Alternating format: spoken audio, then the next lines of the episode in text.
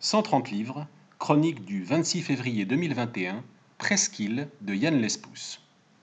Comme le rappelle Hervé Lecor himself dans la préface de Presqu'île, le médoc de Yann Lespousse n'est pas celui des grands crus classés et des imposantes demeures bourgeoises pompeusement baptisées châteaux. Il consiste en une pointe de terre coincée entre l'Atlantique et les vignobles des bords de Garonne, à la fois proche et éloignée de l'altière prospérité bordelaise, où les éléments tels les habitants se montrent diversement accueillants. Le premier recueil de nouvelles publié par ce professeur d'occitan et chroniqueur de romans noirs a largement valeur d'antiguide touristique des Landes médocaines, riche d'enseignements sur l'habitus local assorti des mises en garde à l'avenant. Dans les Landes médocaines, on remet l'étranger à sa place, surtout s'il est de Bordeaux. On boit avec qui remet sa tournée, mais on reste vigilant. On regrette le légalisme qui a fadi les traditions, surtout quand elles ont trait à la chasse ou à la pêche. On donne de bonnes leçons, sévères, parfois trop bonnes. On porte un surnom, souvent péjoratif. On va aux champignons et, comme de juste, on ne donne pas les coins. On partage les produits de la chasse, mais on n'aime pas se sentir obligé. On considère le parisien ou le bordelais comme un mal parfois nécessaire. On se presse un peu à se serrer les coudes entre locaux. On est près de l'Espagne, on a ainsi pu recueillir des réfugiés de la guerre civile. On est près de l'Espagne, on a aussi pu servir de base arrière à l'ETA. Extrait. Le parisien, c'est une sorte de bordelais. D'ailleurs, parfois, c'est même un bordelais. C'est juste que l'on dit que c'est un Parisien parce que c'est plus pratique et que ça permet de ne pas le confondre avec le Bordelais qui habite là toute l'année, même s'il est de Bordeaux. Le Parisien, lui, il a une résidence secondaire. Il la loue pendant l'été et il vient pendant les petites vacances.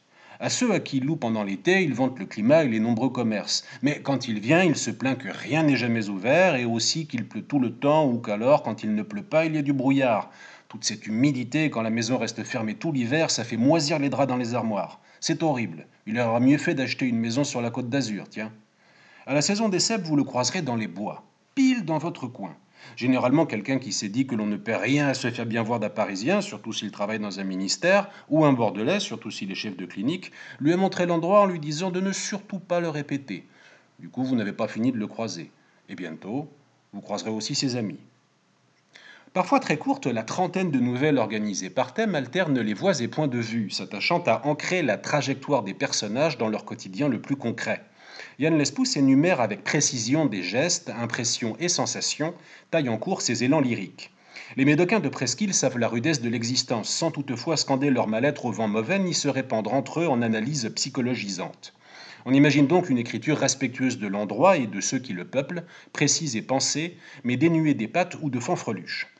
Sans doute le style de Yann Lespousse se nourrit-il à cet égard de la sobriété des maîtres du roman noir américain et français qu'il prise tant. Il en va de même de la technique narrative, rigoureuse de l'exposition à la résolution, quelle qu'en soit la longueur ou le ton, fable, notice, farce ou tragédie, avec un soin particulier apporté aux chutes. Jusque dans les tableaux les plus sombres, on devine l'humour à froid tapis derrière les agents. Dans les Landes médocaines, on guette le premier noyer de la saison, souvent à Bordelais. On récupère plein de choses rendues par l'océan et pas que des noyés. On vivote parfois, comme partout, on se débrouille de boulot d'appoint en job de merde. On peut difficilement se cacher des humains et des bêtes à la fois. On est parfois guère loin de résoudre certains différends à coups d'accident de chasse. On prend des risques à être triste quand on possède un fusil. On sait que les pins et les touristes sont des envahisseurs récents. On finit par ne plus se rappeler les chanteurs déjà oubliés ailleurs. On sait bien que le conseiller général ne fera jamais venir David Bowie. On ne traite pas si mal les Arabes, enfin les pas comme soi, tant qu'on en a peu. On sait que la misère n'est pas moins pénible au soleil, surtout quand il y pleut beaucoup. Extrait. Il tend l'oreille mais n'entend plus rien. Il se demande s'il ne devrait pas rebrousser chemin. Il n'a pas d'autorisation pour poser son filet. Quelques années auparavant, il a fait une demande au Bureau des Affaires maritimes. Il a obtenu un papier très officiel. Il a ainsi gagné le droit d'aller tendre son filet en toute légalité. Cette année-là, la seule fois où il est allé pêcher à la mer, ça a été pour une partie de traîneau, un filet qu'on tire dans l'eau la nuit le long des plats avant de le refermer sur la bagne dans laquelle les poissons sont pris au piège. Une pêche interdite. Ce papier des affaires maritimes, ça lui avait coupé l'envie de pêcher pendant tout l'hiver. Trop légal. Depuis qu'il n'a plus d'autorisation, il se sent plus libre. Ça lui a vraiment ôté un poids des épaules. D'un autre côté, ça incite aussi à la méfiance. Il ne faudrait pas tomber sur des agents en patrouille, et ces bruits qu'il entend le poussent à sérieusement envisager de faire demi-tour. Mais il vient de marcher une demi-heure dans le sable avec 20 kilos de filets de piqué sur le dos et une masse de 5 kilos au bout du bras. Il suffit d'attendre que les mecs des affaires maritimes s'en aillent. Ils doivent longer la côte. Ils quitteront la plage quelques kilomètres plus loin et rentreront. Il y a peu de risque qu'ils refassent le chemin en sens inverse. Et puis après tout, ça fait partie du jeu. C'est bien pour ça qu'ils ne demandent plus d'autorisation. L'important travail de mémoire et d'observation entrepris par Yann Lespouse révèle un coin de France méconnu et paradoxal où l'authenticité la plus rustique côtoie la villégiature au bord de l'eau, la chasse, le surf. Le temps semble ralenti, sinon arrêté, guère loin d'une métropole dynamique. On longe avec les personnages les pinèdes, les étangs, les dunes et les plages. Les paysages sont à la fois charmeurs et monotones. Les feux de l'été succèdent aux brouillards glaciaux. Les descendants des naufrageurs se sont reconvertis dans les métiers d'une hospitalité d'entrée de gamme. Au fil des histoires qui s'égrènent, Arbousier, Ajon, Armoise et Oya deviennent familiers aux lecteurs.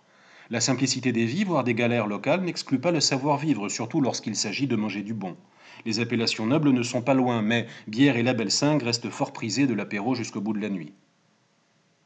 Dans les Landes médocaines, on voue aux Charentais une estime intermédiaire à celle portée aux Bordelais et aux Parisiens. On sait qu'au fond, les filles de l'été ne valent pas les potes d'ici. On offre un couteau pliant à l'enfant qui grandit.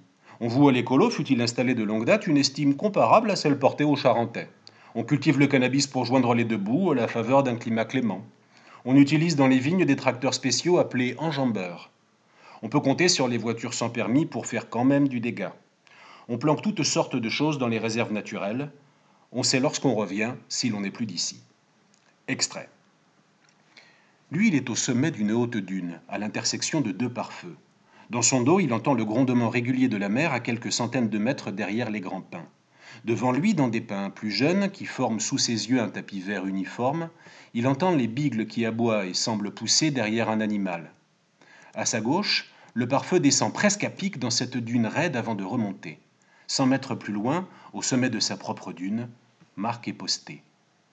On entend deux coups de feu à l'est, suivis quelques minutes plus tard par trois coups de corps brefs. Le premier chevreuil de la matinée est tombé. L'ennui s'installe peu à peu. Ça chasse et ça tire de l'autre côté du dispositif. Dans l'attente, on laisse divaguer le regard, on le perd dans le marron des troncs et des sous-bois, dans le vert des branchages et le gris marbré du ciel. Et surtout, on pense, on imagine, on laisse courir son esprit, on forge des mensonges qui deviennent au moins l'espace de quelques instants des vérités.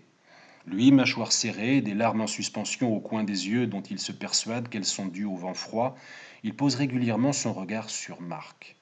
La bouffée de colère du matin, nichée au creux de l'estomac, colonise, métastase le ventre entier, remonte l'œsophage et lui donne envie de hurler.